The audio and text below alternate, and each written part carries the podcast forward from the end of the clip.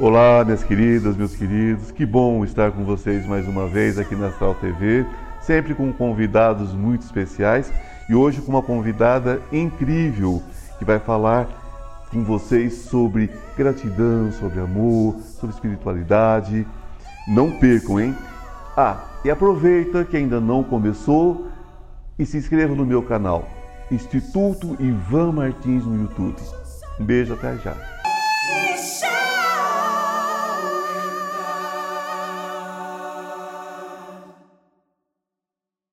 Minha convidada de hoje é alguém que sonha e corre atrás dos seus sonhos.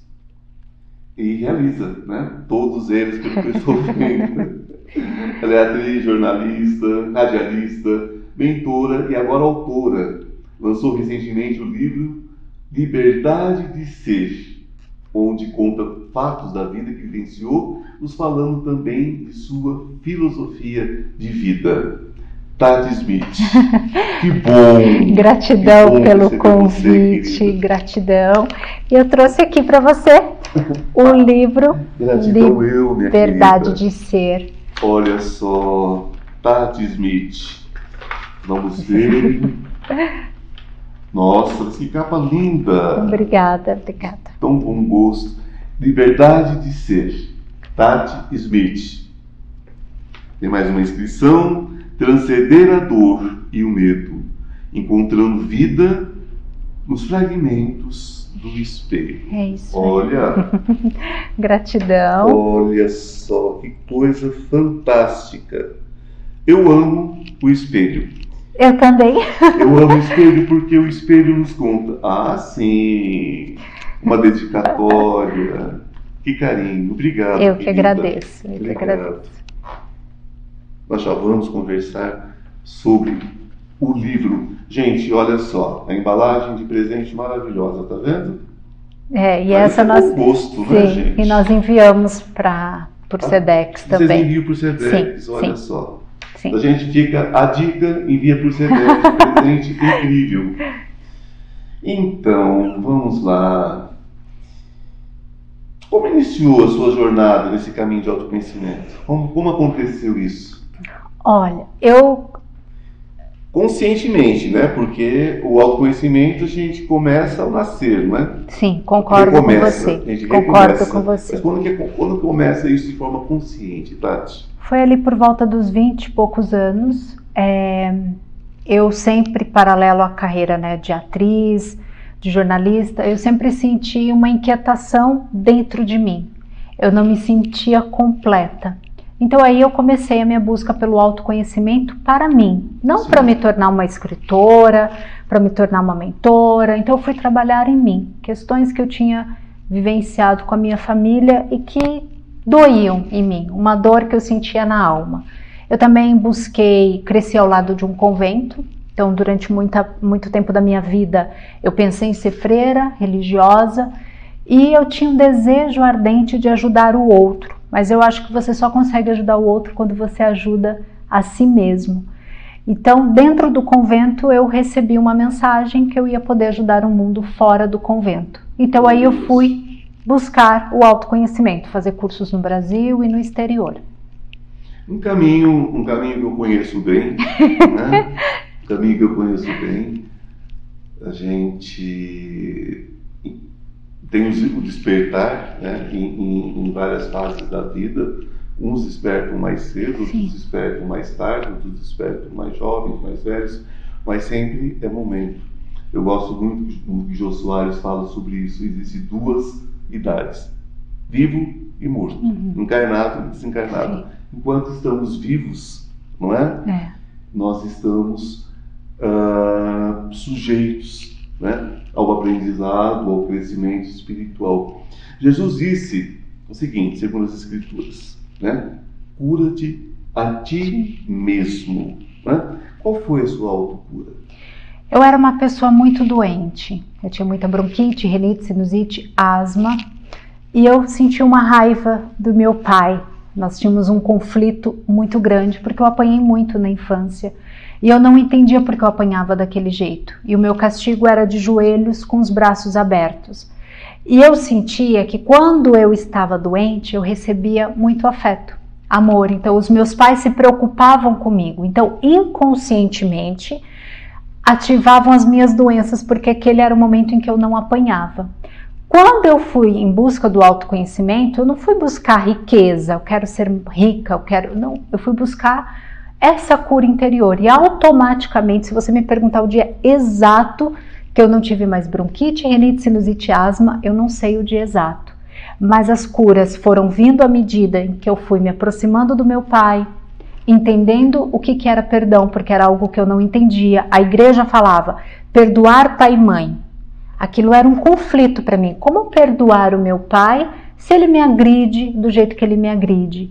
Então aquilo tinha um conflito dentro de mim. E através do autoconhecimento, eu tive que ser humilde e olhar para a história de vida do meu pai, para a história de vida da minha mãe, e eu me vitimizava. Então, quando eu fui olhar para a história dos meus pais, o meu pai ficava de castigo no joelho, no, no milho, e eu ficava de joelhos com os braços abertos, mas ele, além de ficar de joelho com os braços abertos, ele ainda ficava no milho. Então eu fui entendendo que o meu pai replicou em mim o que ele tinha vivido, mas que eu posso, a partir da minha consciência, eu posso parar o processo. Eu não preciso replicar este mesmo processo nos meus filhos.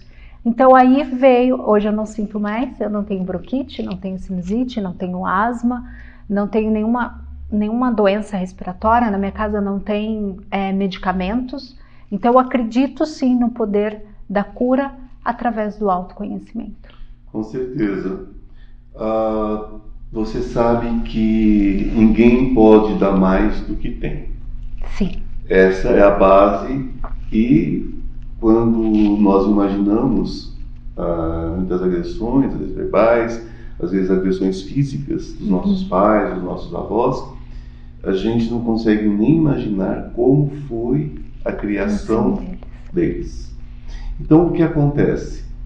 É, eu costumo dizer também que ninguém recebe mais do que acredita merecer. Então, veja que você adoecia porque você achava que só doente você poderia receber amor e menos castigos. Sim, sim. Quantos de nós, né, você que está me ouvindo, está me assistindo, Quantos de nós, né, de repente, passa por doenças terríveis, porque encontra na doença exatamente um caminho, um caminho de afeto. É. A necessidade da, da, do ser humano de receber afeto, ela pode se tornar realmente doentia. Porque a gente aprende, né, é, perdoar pai e mãe, a gente aprende que tem que perdoar os seus mandamentos, uhum. mas não explico como fazer isso. Sim. Não nos explico como fazer isso. Uhum. É uma coisa assim, ó, você tem que sorrir embora esteja com dor. Sim. Você tem que perdoar embora não compreenda. Exatamente. Não é? Então, só no caminho mesmo de autoconhecimento e sair dessa condição de vítima, como Sim. você falou, só através disso é possível. Não é? Mas é uma questão é, é, é, é desse mergulho. Sim. E, gente, é um mergulho de costas, sim, no escuro, com os braços amarrados para trás. Sim. Não é? É. é. Não foi assim que aconteceu? Foi assim. e tem que querer, né? Tem que querer assumir, tem que entender.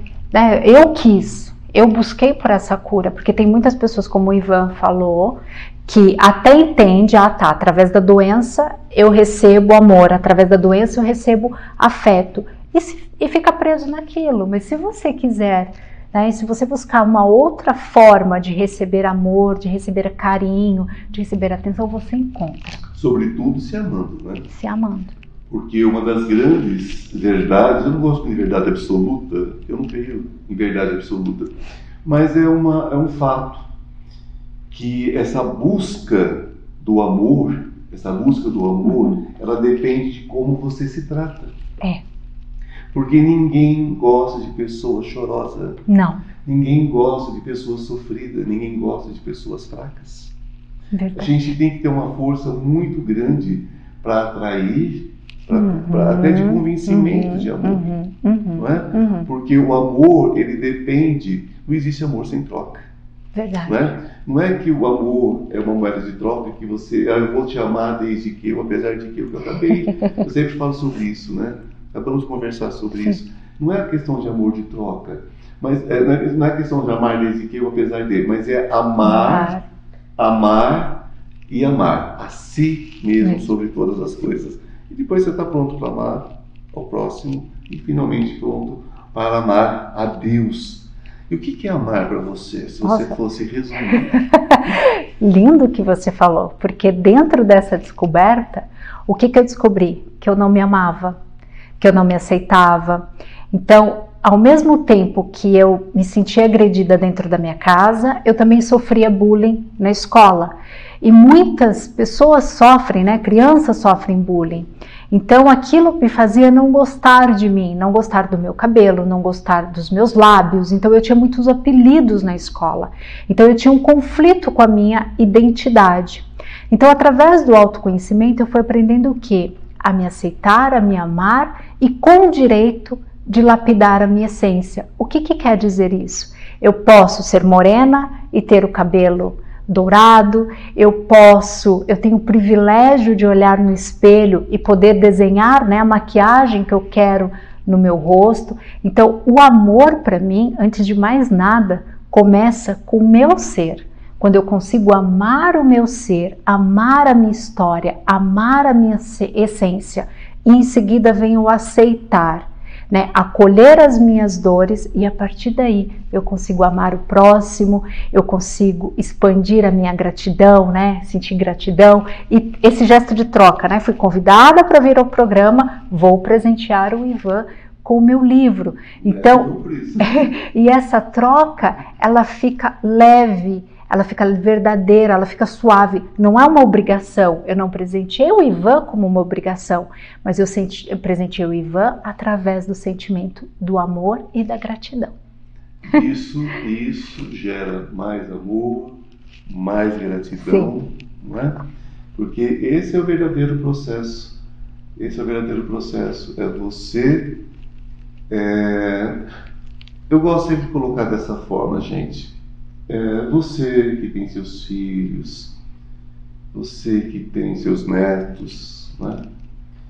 o mundo já está preparado para colocar várias pedrinhas no caminho dos seus filhos. Não coloque você. Uhum. tente, tente mostrar as pedras, dizer que elas existem, mas elogie, não é? Sim. Elogie seus filhos, fale como você é bonita. Sim. Olha aqui, nós estamos com essa jovem senhora. Você já é casada, não é isso? Sim. Então, estamos aqui com essa jovem senhora, tão bonita, com mil questões que ela passou na escola. Por quê? Porque em casa, com certeza, ela já não recebia essa referência. Sim. Então, ela, e na escola, então, a coisa piorava bastante. Não é? Então, não, não precisa judiar de seus filhos para eles aprenderem nada, não. O mundo já está preparado para isso. Então, crie para que sejam fortes, para que sejam seguros. Dê segurança a seus filhos, tá? Se quiser pintar o cabelo de azul, pinte o cabelo de azul.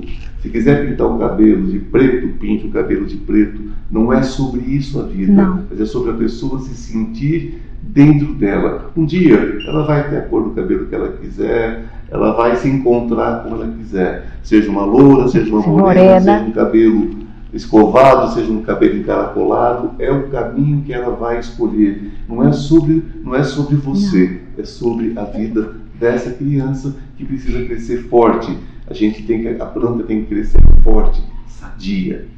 Meus queridos, nós voltamos em seguida, daqui um pouquinho, logo depois de um pequeno intervalo onde eu tenho um recado muito importante para falar com vocês a respeito de espiritualidade e sobre o livro da Tati Smith. Um beijo, até amanhã.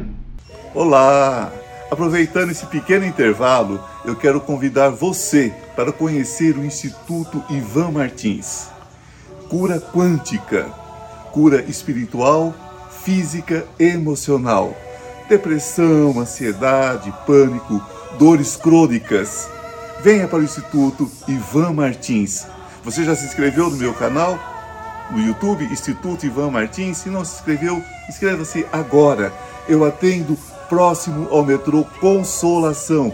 Marque sua consulta Estamos de volta com essa escritora, atriz, entre outras coisas, né, Tati? Tati é uma realizadora de sonhos, mil projetos, mas hoje ela está aqui para falar sobre espiritualidade e falar sobre seu livro.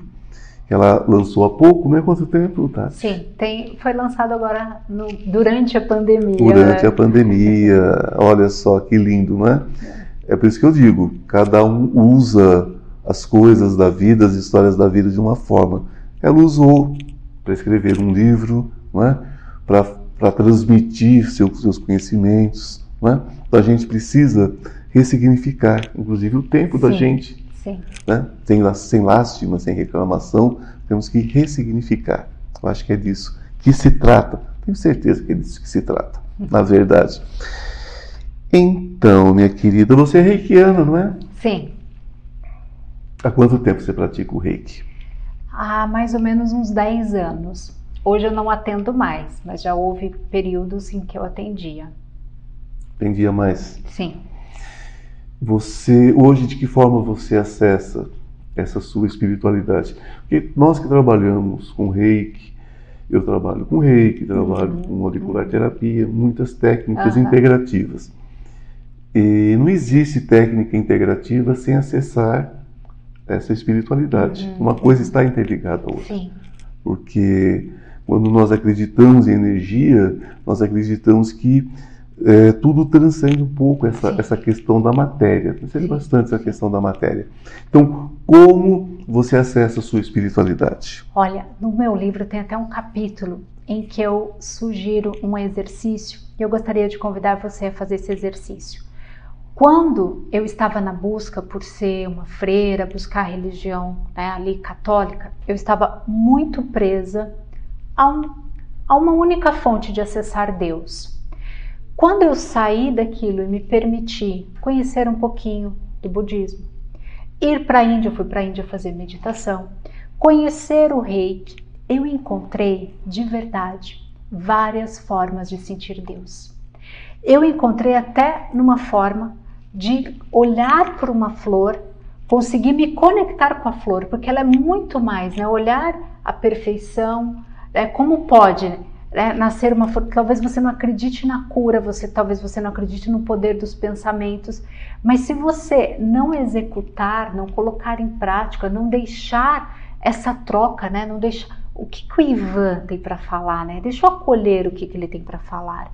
Então, através do Ivan eu consigo ver Deus, através de uma flor eu consigo ver Deus, e, e através do reiki, dessa energia toda, eu não preciso estar o tempo todo emanando para uma pessoa para que eu utilize desta fonte de energia. Exatamente. Então, o fato de eu emanar o bem, desejar o bem, é o tempo todo uma forma de eu me conectar com a fonte superior. E receber o bem. E receber o bem. Exatamente, o que é a bem. troca, né?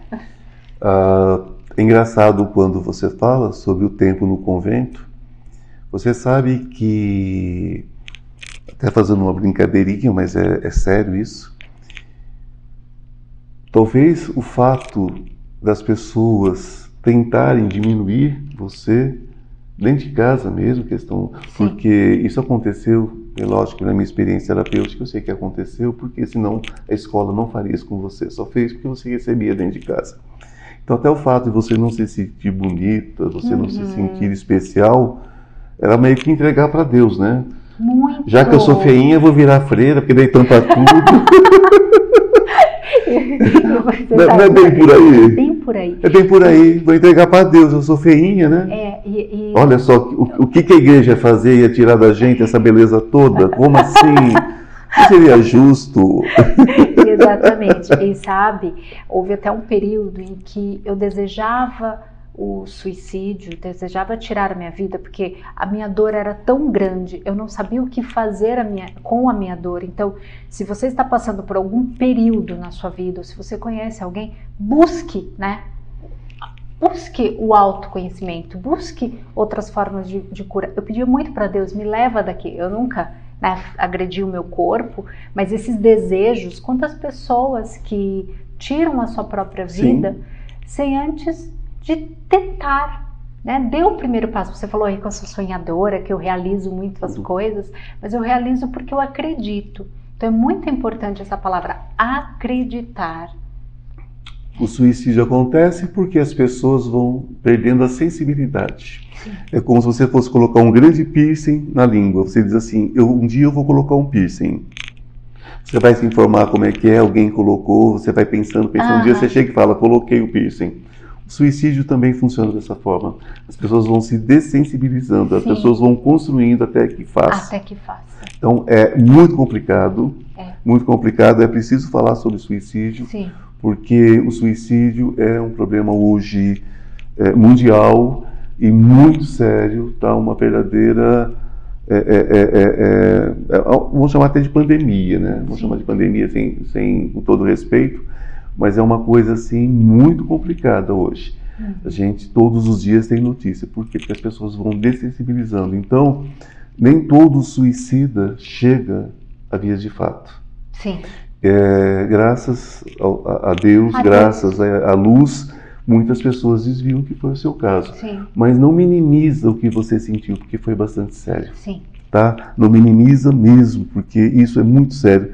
Então vamos falar do seu livro, né? O que, que te motivou a escrever? Claro, tudo que nós já conversamos, Uhum, evidentemente, uhum, foram motivos, Uhum, uhum. mas o que foi que, que deu aquele empurrão final, além da pandemia, além de tudo, para você escrever Tá. Liberdade de Ser?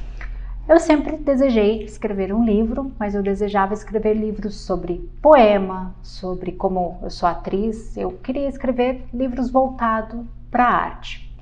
Depois que as minhas curas aconteceram, automaticamente, é, eu não sei explicar direito, mas eu comecei a ajudar as pessoas da minha, à minha volta de forma natural e os depoimentos começaram a chegar para mim. Tati, o meu relacionamento com meu marido melhorou. Tati, eu tomava antidepressivos, eu não tomo mais. Tati, eu estava pensando em me suicidar e eu não, me, não tirei minha vida. E os depoimentos foram chegando, chegando, chegando. E as pessoas começaram a me pedir para eu escrever um livro. É óbvio que nós não queremos contar a nossa parte triste. É óbvio, nós vivemos, né? Para quem vive e utiliza as redes sociais, o que, que nós queremos mostrar? Eu queria mostrar o quê? A Tati bonita, a Tati atriz, a Tati que viajava, A cara de paisagem. a cara de paisagem. E um livro como esse, o que, que eu pensei? Eu vou escrever quando tiver lá com os meus 60 anos de idade, né? Vou abrir a minha vida. Até que eu senti um chamado espiritual. Quanto mais você posterga seu livro, mais você está postergando de ajudar as pessoas. Sim. Então eu tive que ser humilde. Aí, como eu nunca tinha escrito um livro, eu procurei a central de escritores para me ajudar nessa organização de ideias.